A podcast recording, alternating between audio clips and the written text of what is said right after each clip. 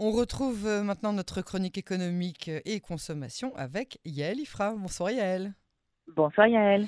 Merci d'avoir accepté euh, notre invitation. Je rappelle que vous êtes spécialiste euh, de la politique, de l'économie et de la consommation israélienne.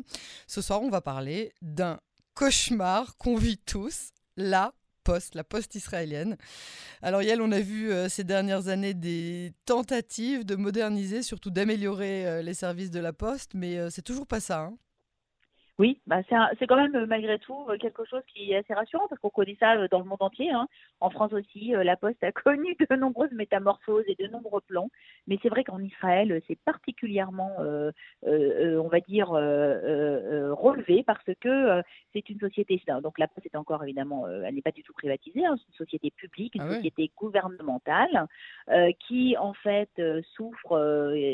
c'est l'exemple typique hein, de l'organisation israélienne, gangrenée euh, par les emplois fictifs, euh, par euh, le syndicalisme de mauvais aloi, hein, par les salariés qui ne font rien, avec un effectif pléthorique hein, qui est de plus de 5000 salariés pour une poste qui n'en a vraiment pas besoin hein, apparemment. Et donc de, euh, alors donc le nouveau ministre, enfin le ministre sortant, qui était donc jusqu'à il y a un an et demi le nouveau ministre de, de la communication, Yoaz Andel, qui est chargé du dossier, a beaucoup travaillé, apparaît-il, qu'il a passé quasiment la moitié de son temps sur les problèmes de la poste. Donc comme je l'ai dit, au cours des années, il y a eu non seulement des rapports du contrôleur de l'État, mais également de très nombreux débats à la Knesset, des lois qui ont été tentées pour essayer euh, d'améliorer le service. Hein. Vous vous souvenez qu'il y a environ deux ans, il y a eu une crise terrible avec des dizaines de milliers euh, de colis qui étaient bloqués, euh, qui n'étaient pas acheminés. Alors le problème, c'est que la poste en Israël est devenue un peu comme dans le monde entier un simple pourvoyeur de colis, puisqu'on sait que évidemment il n'y a plus beaucoup de lettres. Alors mhm. en plus, la poste a privatisé hein, quand même déjà 80% de la distribution du courrier. Il y a ah, elle. Hein. Donc ah oui oui, ce ne sont pas les postiers. Hein. En Israël, il n'y a pas de postiers qui distribuent le courrier. Il y a des postiers à la poste et dans les centres de tri évidemment. les centres de tri sont très très peu modernes car la poste n'a pas d'argent. Donc pour euh, pour euh, pour arranger et pour euh, pour rendre plus efficace le service, je vais vous donner un exemple, c'est que tous les enfants, donc par exemple ma fille a fait l'année dernière une mérina, donc une une, année de préparation, une, année de préparation avant l'armée, c'est bien dans la mérina et dans toutes les mérinotes en Israël, ça comprend une semaine de travail à la poste où elle a donc trié du courrier pendant une semaine. Voilà, c'est pour vous donner une idée un petit peu. Hein. Soit-disant pour apprendre. Euh, alors c'est pour faire gagner euh, de l'argent à la Mercina, mais je pense que je ne sais même pas combien ils sont payés. Donc ils doivent être payés un peu comme des comme des prisonniers. Hein. Euh, vous voyez, ça doit être ce genre de tarif. Hein. Mais pour vous expliquer à quel point on est en détresse à la poste. Et donc, comme je le dis, tous les plans de d'efficacité, d'assainissement, etc. n'ont eu aucun effet. Et c'est donc un peu la queue entre les jambes que euh, le euh, directeur général euh, de la Poste, David Laronne, ainsi que son président se sont présentés hier et aujourd'hui à la commission des finances de la Knesset, qui donc fonctionne, hein, puisque même si toutes les commissions n'ont pas encore été formées, il y a une commission des finances et une commission de la de la sécurité et donc de la défense, pardon, excusez-moi. Et donc c'est Moshe Gafni qui est revenu au poste, hein, qu'il a occupé pendant donc 15 ans, petite, interruption d'un an, mais bon, il est revenu aux affaires, qui a dirigé le débat. Et donc ça a été assez houleux car euh, la Poste est venue réclamer près de 600 millions de shekels afin de pouvoir payer les salaires et financer les très nombreux licenciements qu'elle s'est engagée euh, à opérer pour pouvoir donc sortir de cette situation. Le problème c'est que vous savez comment c'est un plan d'assainissement, il faut le mettre en place. Alors à la Poste, on a donc une série de euh, alors le directeur de la Poste a reconnu hein, qu'il y avait un très grand nombre d'emplois quasi fictif. Hein, euh, il a dit que c'était des emplois non désirables, qui n'étaient pas souhaitables et qui n'étaient pas euh, pour le bien ni du public ni de la poste. Hein. Donc vous imaginez d'une part des très gros salaires qui ne servent à rien, hein, qui sont donnés uniquement à des proches probablement euh, de la Istadrout ou de la société des, de ce qu'on appelle les sociétés gouvernementales, mais aussi des tas de salariés qui doivent être assis dans les bureaux à pas faire grand chose. Et il y a quand même eu quelque chose que je trouvais assez savoureux dans le débat, Yael, c'est assez amusant, parce que le, le, directeur général a donc expliqué que c'était très compliqué parce que la Poste n'avait tout simplement pas les moyens de payer les, salaires tous les mois, parce qu'elle perd quasiment un million de shekels par mois, et que donc bah, tous les salariés se trouvent dans une situation d'incertitude, c'est très compliqué, et donc ils ont beaucoup de mal à travailler. Il a carrément dit ça. C'est une plaisanterie. Oui, oui, mais du coup, si vous allez à la poste et qu'on vous sert pas, bah, il faut comprendre parce que vous comprenez, les salariés sont angoissés. Alors, Moshe Gafni, qui a quand même la fibre sociale, a bien fait savoir qu'il était très important euh, de préserver le bien-être des salariés. Et donc, la Knesset a approuvé euh, un euh, virement, hein, un budget exceptionnel de 580 millions de shekels. La Poste s'étant engagée, évidemment, comme je le dis, à licencier près de 1000 salariés. Donc, il y a 450 départs à la retraite anticipés et 600 licenciements. Et il y a aussi évidemment euh, une privatisation qui est prévue, totale, pour 2023-2024. Euh, hein. donc, ils nous ont beaucoup fait rire euh, en disant que la Poste allait rentrer en concurrence. On ne voit pas très bien avec qui, parce que dans tous les pays du monde, plus personne ne veut distribuer le courrier. Hein. Même en France, qui était quand même champion du monde, euh, c'est maintenant tous les deux ou tous les trois jours que l'on reçoit le courrier et non plus tous les jours. Alors en Israël, on est à deux fois par semaine. Je ne sais pas si on va descendre à une fois par semaine. Donc ça, c'est la première chose. Et puis, il y a aussi l'aspect immobilier.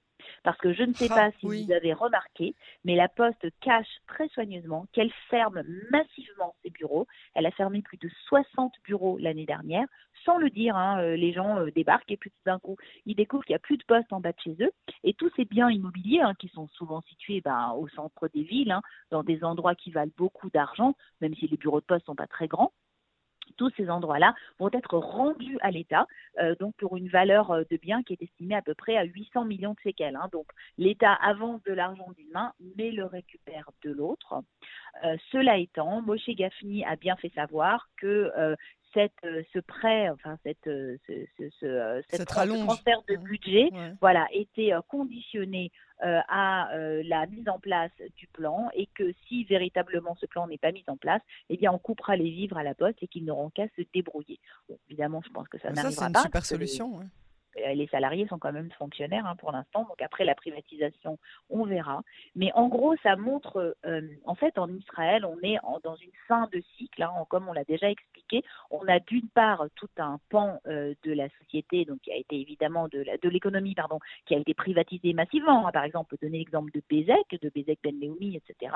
Et d'autre part, on a tous les services qu'on a voulu conserver comme des services publics, mais qui sont extrêmement mal administrés très souvent, avec euh, véritablement, euh, donc comme on l'a dit, les dégâts euh, que fait l'administration par la route de certaines, de certains grands corps. Hein, on voit les mêmes problématiques hein, dans, dans l'éducation, dans, dans, dans, plein, dans plein d'endroits. La solution, évidemment, c'est pas de tout privatiser. Hein.